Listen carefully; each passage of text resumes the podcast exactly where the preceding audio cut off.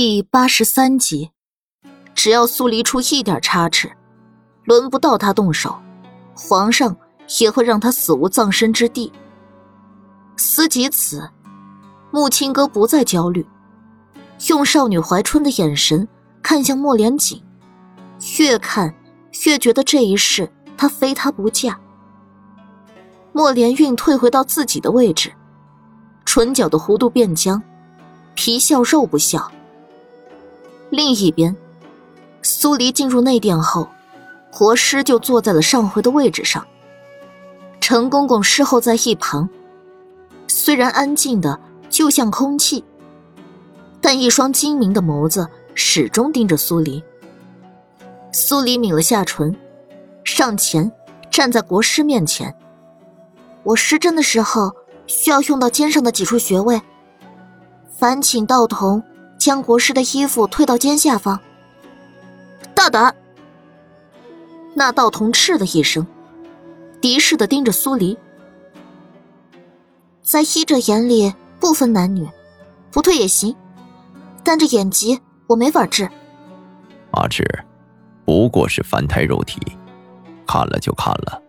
国师出声，声音一如既往的没有起伏。苏黎不自觉的。咽了口唾沫，他怎么都想不通，这么个谪仙一样的人，怎么就走上了一条装神弄鬼的道路？可看着他这模样，又不像是装神弄鬼的人。在他胡思乱想的空档，道童小心把国师的领扣解了，拉至肩膀下方。苏黎瞪大了眼，仔细盯着他的肩膀。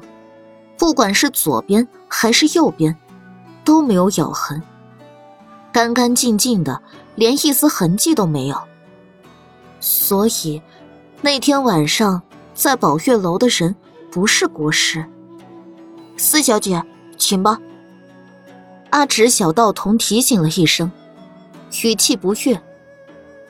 苏黎点了点头，取出针包，又把烛台拿近了一点儿。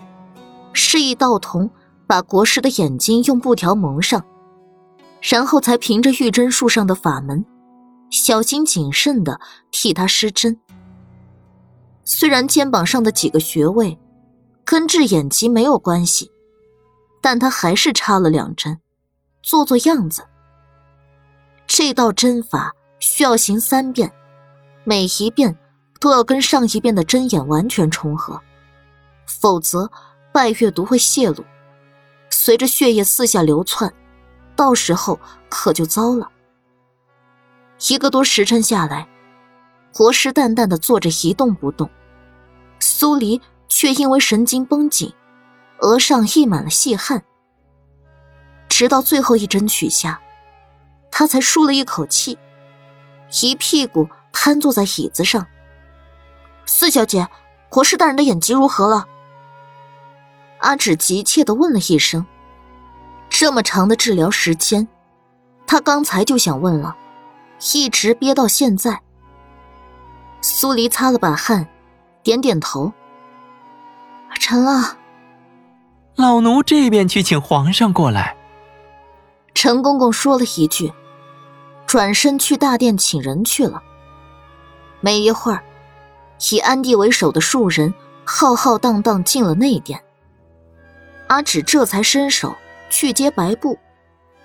国师紧闭的双眼慢慢撑开，狭长的睫毛像一对翅膀，随着他睁眼的动作而抖动。整个内殿静得落针可闻。只是国师的双眼还像之前那样，里面没一点情绪起伏，让人看不出他究竟是好了。还是美好。国师，你的眼疾如何了？安帝食指一紧，神情凝重。国师观天象，全凭一双眼睛。如果一直不好，国师没开口，只是慢慢转头，把视线落在苏黎的身上。这是他第一次见他，没被他可怖的脸吓住。仿佛能看穿那半边黑色的皮相，看透他原本的模样。美人在骨而不在皮，被他这样盯着，苏黎没察觉到一丝压力，就像一汪清泉，缓缓的将他包裹，带着舒适柔和的感觉。这到底是个什么样的人？谪仙跟装神弄鬼，明明是两种极端呀，可放在他身上却一点也不违和。国师。安迪紧张的唤了一声：“四小姐真属高超，你救我双眼，我许你一个愿望。”国师没理会安迪，对着苏黎真诚的开口。这话一出，在场的人都惊了。得到国师的一个愿望，那得是多么大的荣耀啊！唯一不高兴的只有安迪。他警告般的盯了眼国师，没得到他的任何回应。苏黎抿了下唇：“我现在还没有什么想求的，将来等我想到了，再来告诉你。”国师微微合手，视线落到莫连锦身上。他的目光犀利深邃，一眼便能看到人的心底里。苏黎顺着国师的视线。看向莫连锦，别人只看到他脸色冰冷吓人，他却看到他袖袍下的双手绷得又紧又直。他没有任何犹豫，走了过去，抬手抓住他的手。就在他的手触上他的瞬间，他心底的那腔恨意，霎时化成了云烟。皇上承诺过，只要能治好国师的眼疾，便会赐婚，还请成全。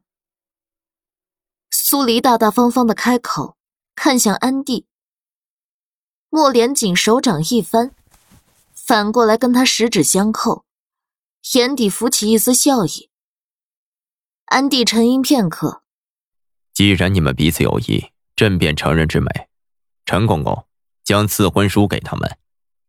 是，陈公公从袖袍里取出早已准备好的婚书，分别递给了两人。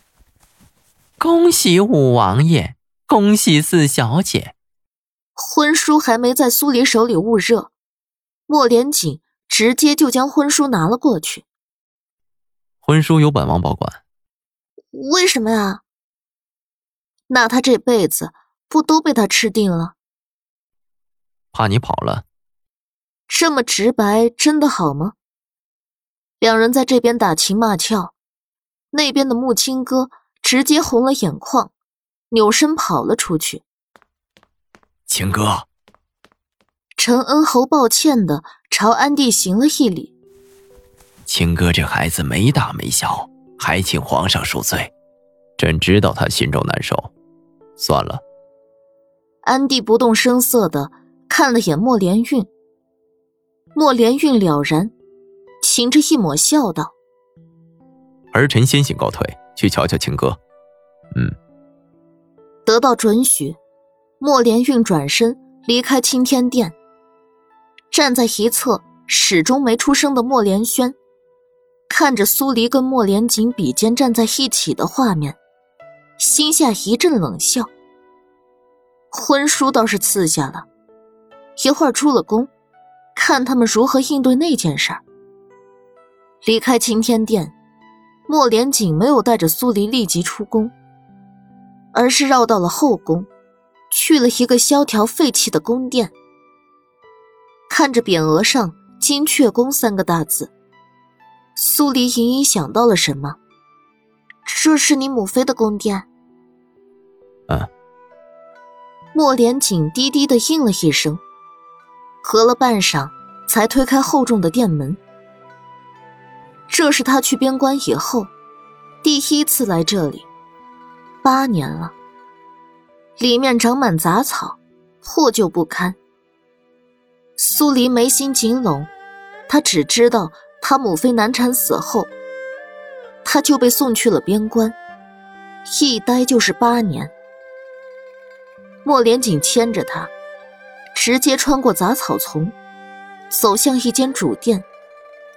里面丝毫不比外面好多少，所有家具摆设倒得横七竖八，没一样完好的东西。苏黎侧手看他，却见他额上浸满了细汗，脸色发白，像是想起了什么痛苦的事儿，眼底难得的浮现了一抹孤寂。这样的他，让他的心也跟着揪疼。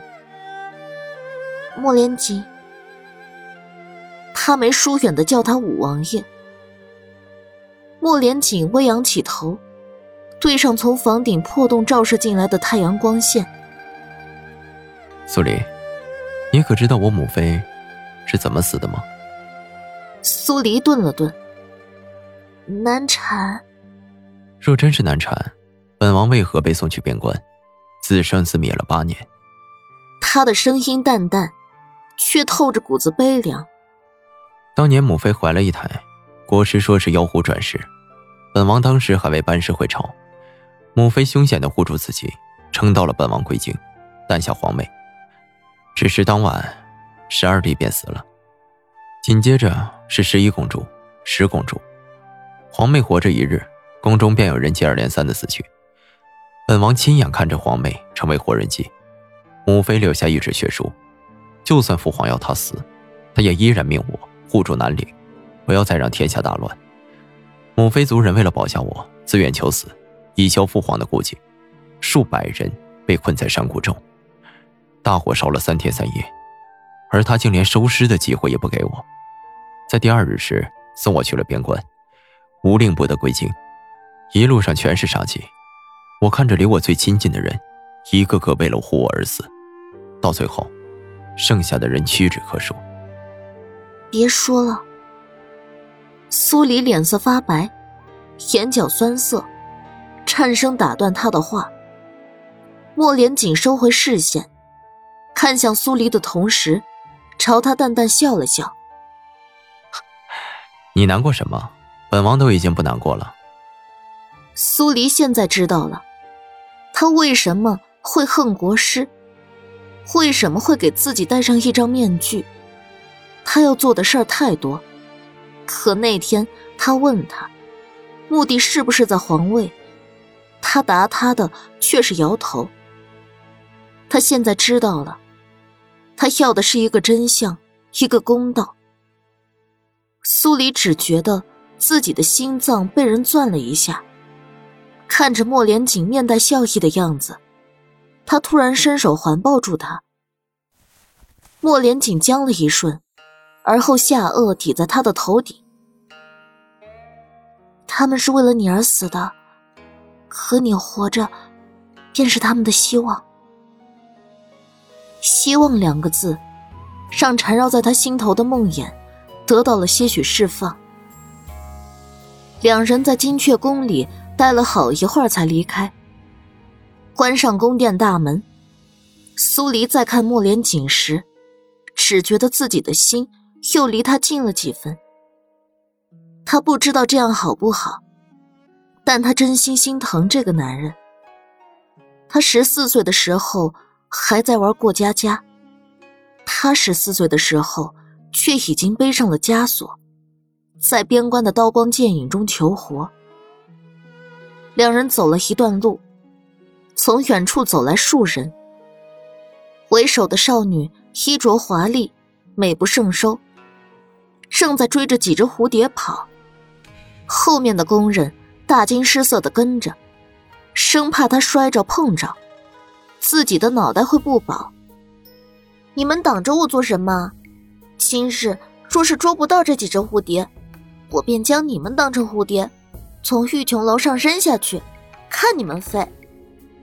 几个工人浑身一颤，瞬间就被冷汗浸湿了底衣。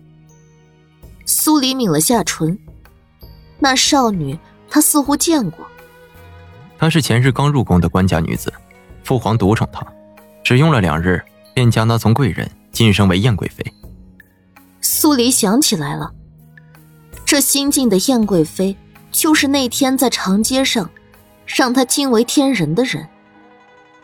少女很快就到了近前，近距离看他，小脸清纯的像汪清水，双眸狭长，含带笑意的样子，却又透着股子妖娆魅惑。一颦一笑，倾城倾国，勾魂夺魄。哎，你就是苏黎吗？燕贵妃停下动作，目光落到苏黎身上。苏黎被他这么一看，哪怕自己是个女人，也扛不住骨头发酥。他悄咪咪瞥了眼莫连锦，心想着这男人会不会看呆。但他想错了，莫连锦压根儿没看燕贵妃。听闻你断案如神，我还真想剖开你的脑袋，瞧瞧里面跟常人有何不一样的。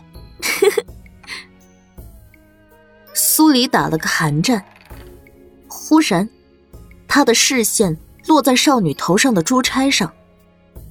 那珠钗的样式很新颖，但上面。分明刻画着巫族的图腾。